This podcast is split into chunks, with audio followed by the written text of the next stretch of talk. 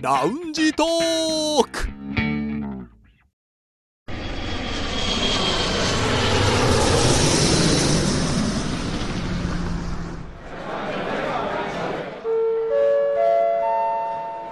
ラウンジトークよりご案内申し上げます。このコーナーは空港のランチでフライトを待つ男3人が自分たちの興味ある情報を持ち寄って中国について語り尽くします。最近は暖かい、うん寒い、どちらでしょう かあーえでも正直朝晩はちょっと冷えませんそうですね、う、うんんであとなんかこの間すごい寒い日があったあいつだそっうたかな1日だからあ2日間ぐらいそうそうだから暖かい日が前日ねだったんでうん同じ気持ちで出たら、もうすごい後悔しまし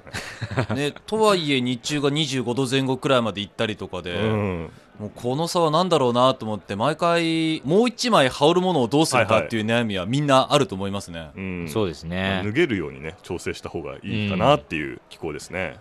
まあこのままだからちゃんと暖かくなって夏に向かってくれればいいなとそうすると悩みも減るのになとそうですね思ってる昨そう今ですねその通りですまあそれまでは体調に気をつけてまた過ごしていきましょう、はい北京在住の男3人が情報を持ち寄って中国についてああでもないこうでもないと語り尽くすコーナーラウンジトーク3連新です今日の担当は梅田さんですはい私がご紹介するのはこちらのニュースですメーデー5連休に旅行する場合注意すべきことはメーデー労働節に合わせて5月1日から5日までが5連休となる中国旅行に出かけても安全なのでしょうか出かけるとすればどんなことに注意しなければならないのでしょうえこちら人民網日本語版のえ4月26日付のニュースからですというわけでねもうこの時期はいもう本来であればもうゴールデンウねィークだーって言って、ねみんなはしゃいでねうわーって言ってるはずね時期なんですけど、まあ今年はちょっと状況が違うと、はいうん、いろいろと気をつけなければいけないこと、慎重に考えなきゃいけないことがあると、まあ、いう話題なんですけれども、まずですね、まあ、メーデーの連休、これ私ね、毎回思うんですが、中国の連休ってね、やうんっぱり日本の皆さんは意外と知らない、まあ確かに、うん、春節ぐらいしかね、まあ春節と国慶節うんうん国慶節ぐらいくからいかなと思いますね国慶節ぐらいから怪しくはなってきますよね、うん国慶節何の日とか。というわけでね、メーデーの連休についてちょっと一応おさらいしたいと思うんですけれども、はいまず、メーデー自体は毎年5月1日に、これは世界各地で行われる労働者の祭典で、もちろん日本でもね、その日の運動とかあるんですけれども、ただはい祝日にはなってないんですよね。うんこれが大きな違いですよね。うんで中国では今年は、え5連休ということでゴールデンウィークと言われていますが、実は去年2019年は4連休だったんですね。そうですね毎年ちょっと若干違うんですよねはい、で流れ的に言うと実は昔は結構これ長い連休だったのが、はい2008年に消失したとはいなくなっちゃったんですよ短くなったとはいでそれが2018年も3連休2019年で4連休に伸びて、うんおやこの流れはと言って今年5連休になったとはいね、ということは来年6連休かいって話ですよね7連休8連休とどうでしょうねえでこのなんじゃなんで5連休になってんのという話ですけど、これちょっと私調べたところもしかしたらおこれコロナウイルスが関係するんじゃないかとか、うんうんね、人の密集を防ぐためにとか、はい仕事がね休むようにとかいうことかと思って私調べたんですけど実は関係ないんですね去年の11月まあ大体中国って11月頃に来年のうん休日を発表するんですけあーそうどもうその時点でこれは決まってたということなんですねだから特にコロナウイルスの逆に言うと影響なく予定通り5連休というなるほことどらしいですちなみにこの5連休を作るために4月26日日曜日と5月9日土曜日がまあ出勤日になるとねあそうですねこういうこれも中国独特の独発特想ですでよすねね土日が普通の平日にして、うん他の日に振り返ってしまうっていうのそは、う振り替え出勤っていうのがねそうなんですそようこれ結構中国の人は普通に言ってくるから日本人は一瞬えってなるうんうんことかもしれません、まあこういう習慣がありますねはいはいというわけなんですがつまり去年の、えー、メーデー連休4連休でしたうん皆さん何してましたって覚えてますちょっとねヒント言いますとね、4連休なんですけど水曜からの4連休だったんで水木金土ああなるほだどから日曜日が出出勤日に設定されたけど、会社によっては休みにしたりとかそういう感じの調整があって最長8日から9日の人もいたとなるほどやりようによってねという休日でしたはい覚えてますかじゃあ私から言うと、あの、ちょうどね、あの、去年のゴールデンウィークっていうのは、うん北戴河、はいはあの、中国、まあ、北京から近い海が見える、まあ、リゾート地みたいいなと一ころ番が近いリゾートっていう感じですよね、そこに行ってきました。うんそれで、あの、まあ、結構その友達いっぱい呼んで、ね大きな、その、まあ、別荘を借りましてですね、そこでみんなで海辺でちょっとはしゃいだというか、遊んだっていうのが去年のすごく、まあ、この時期のいい思い出ですね。うーん美しいゴールデンウィーククはしゃいだ記憶はないですね難しい顔してました ね 結構暦通りのこの休みとはなかなか行かないところもあるまのあ、で、確かにね。正直こういう連休の時って何かしら仕事をしてた記憶があるので我々放送局の人間はそういう部分もねありますね。ニュあースとるかありまのすしで通常通りということ です私もねこう思ってねこの話題振るために見たんですようんうん。そしたらね4567ですかね連休4567はね何も予定がまっさらであの8日のところに「超いい感と収録」って書いてありました あ多分あの都道府県で実践中国語の講座番組で撮ったと思うんですけれど、なるほどね。はいまあ、多分なんかしてたと思いますけどね休みの日もあったと思うんで、はい。はいまあ、そんな薄い日でしたけれどなんかごめんなさいね、私だけ。ね何はしゃいでるんでしょうって いうねとても素敵な休日まあでもの過ごし方、まあ休める時に休むのも大事ということで、は日本の皆さんはどうでしたでしょうかっていうとうん。絶対忘れたいはずなんですよ5月1日はメーデーメーデーのお休みですけれど日本は祝日じゃないです、でも去年はお休みだったんですよね覚えてますかあ、あれでしょ。あ年号が変わったっていうあところでしのょ。そうですね、うんあのの、天皇即位の日ということはで、一1年限りの祝日があったので実は去年日本もゴールデンウィークすごい長かったということなので皆さんちょっと思い出していただければと思います、まあ、そういう印象的なお休みだったはずなんですねで、まあ、そこから思いますとまさか今年のこの時期ゴールデンウィーク中国も日本もこの時期ですけれども、まあ、こういう状況になるとは思いませんでしたねうん、そうですね。うんで日本ではどうしてもやっぱ自粛ムードは強いでしょうけど中国では場所によっては結構まあそうですね。うん、もう緩和されてきてるという感じがあって、それにあとは武漢がゼロ宣言を出したっていうのもありますからね、そうですね。だからむしろ今、むしろ今一番その厳しいというか、うん、その状況が緊迫してるのは、北京の徴用区だけですよ。そうですね。北京の徴用区が高リスク地域そにううん設定されて、まあ万全を期してるっていう感じもしますけまれあどね。もちろんね、うんあの、みんなちょっと出かけたりとかっていう状況は良くなってますけど、はい。ね、ややっぱりまだね、その、高リスクっていう、そのね、ラッテルというか、うんそういう、ね、みんな気をつけましょうっていうのが全面的に出てるんで、うんそれで言うとやっぱね、緊張する部分もやっぱありますよね。そうなんですよね。だからまあ地域によって差もあるのかなと、うんまあだからこそだと思うんですけど、この今回の紹介した人民網のニュースですと、23日に行われた記者会見で、中国疾病予防管理センターの氷六章氏が、まあこの旅行に行くときはいろいろと気をつけなさいよというはい。ね、発言をしたと、まあ、具体的にまあいくつかピックアップしますと例えば感染者の報告がない地域であれば比較的安全だけどでも警戒しながら行ってくださいあるいは高齢者慢性疾患を抱える方妊婦などハイリスクの方々は旅行はしない方がいいですとうん。あとまあ混雑は避けてもしくはうん混む時間帯も避けて、密閉空間も避けた方がいいとうんうん。でマスクや消毒剤手を消毒するやつですね、はい。持ってってくださいで飛行機や列車に乗るときはちゃんと指示に従ってマスクを着用して手を清潔にしてください、うんそしてチケットを取っておいてください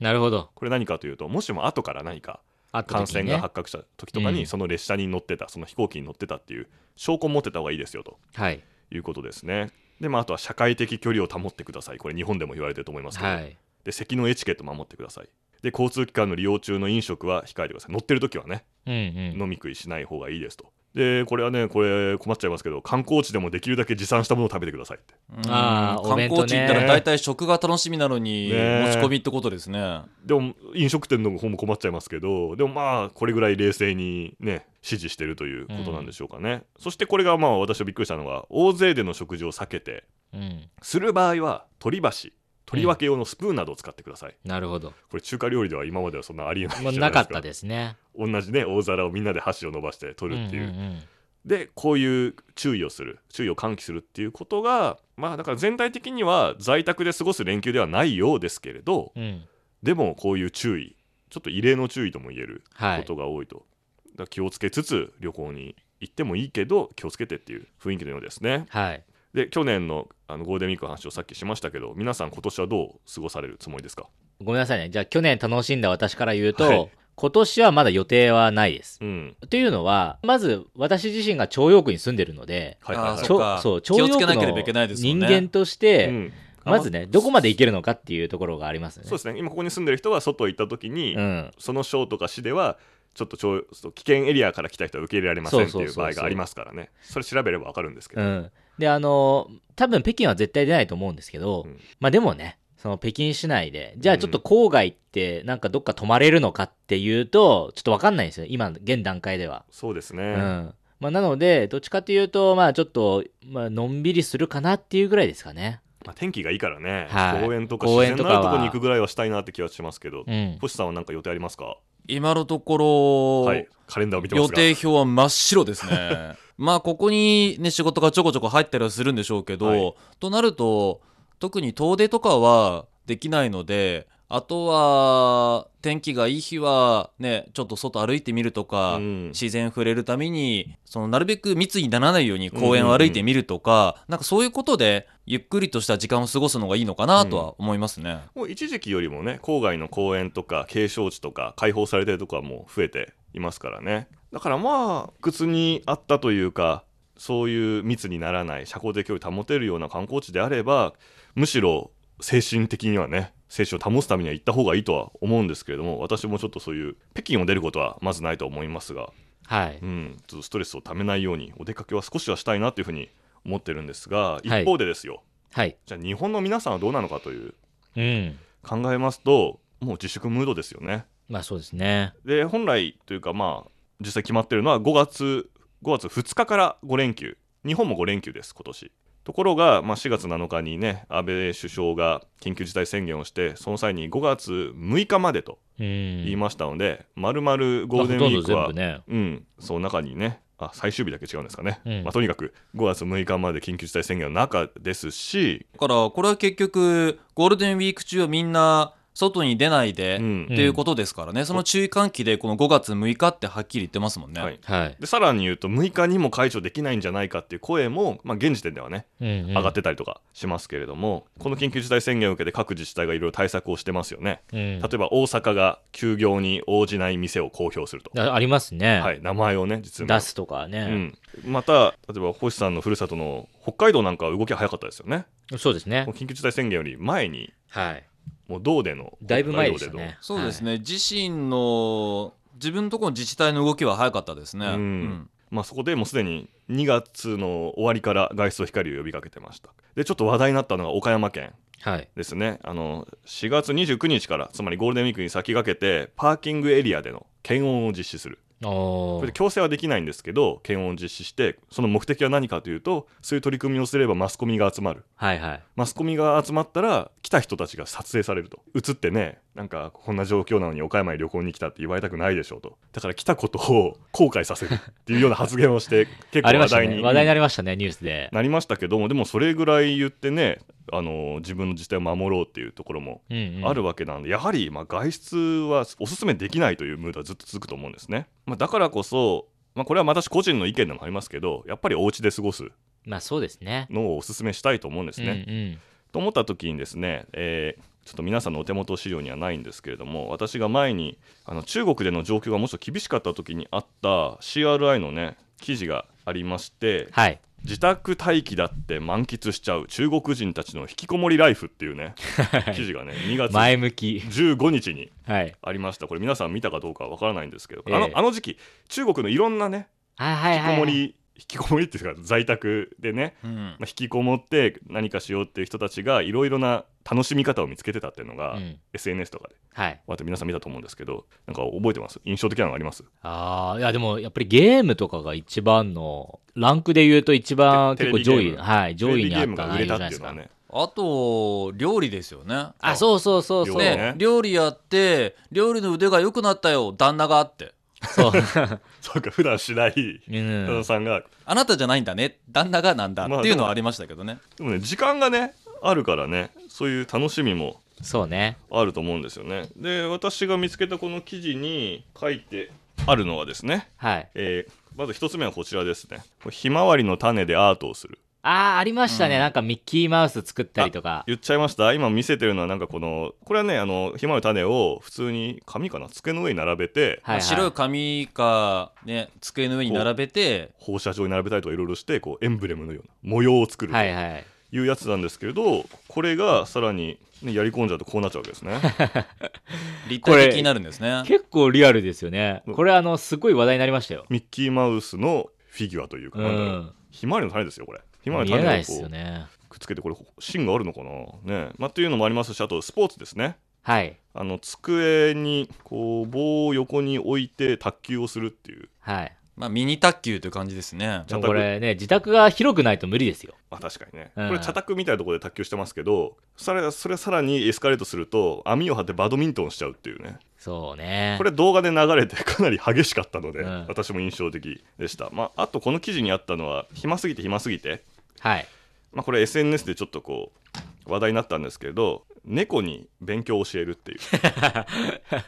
何を教えるんですか何を何を求めてるんでしょうえ っねとね関数だそうですね、絶対無理でしょ、はい、あの清華大学の博士課程に在籍するリーさんが猫に関数を、猫に関数を暇すぎて教え始めたっていう、まあ、動画が話題になったっていうへまあ、なんかある意味で言うとこれ、まあ、いや面白い動画を撮るっていうふうにえも、まあそうですまよあ、ね、動画を撮って楽しむという一つのうん過ごし方なんでしょうね。でまあね中国、まあ、私はなんかおすすめしたいのはこう結構中国で先にこういう変な 変だっていう人はあれですけど、うん面白いうんものがねいっぱいあるからそれを参考にして楽しむっていうのもいいと思いますしまあそうですね日本でもねいろいろお家で歌うとかまあそうですね企画が出てきてますから、だからよくよく考えるとやれることって多分いっぱいあるんですよ。で、あの動画を撮ってやっぱシェアするっていうのは、うんそのね、自分も外に出れないし不安がある。でも、それをちょっと楽しんで他の人にも見てもらってそう、そうそう一緒に楽しんでもらうっていうね、うんやっぱりそのポジティブさが出るっていうところでは、すごくいいなと私は今回のことを通じて思いました。結構いろんなプラットフォームでライブ配信はいとはい。かやってもましすくはオね。ンライン会議を使った飲み会とか、ええとにかく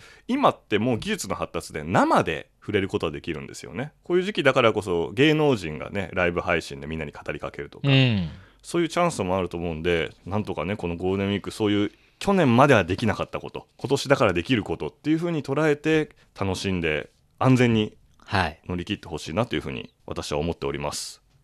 さあ、そろそろフライトの時間となりました。またラウンジでお会いしましょう。以上、ラウンジトーク3連新のコーナーでした。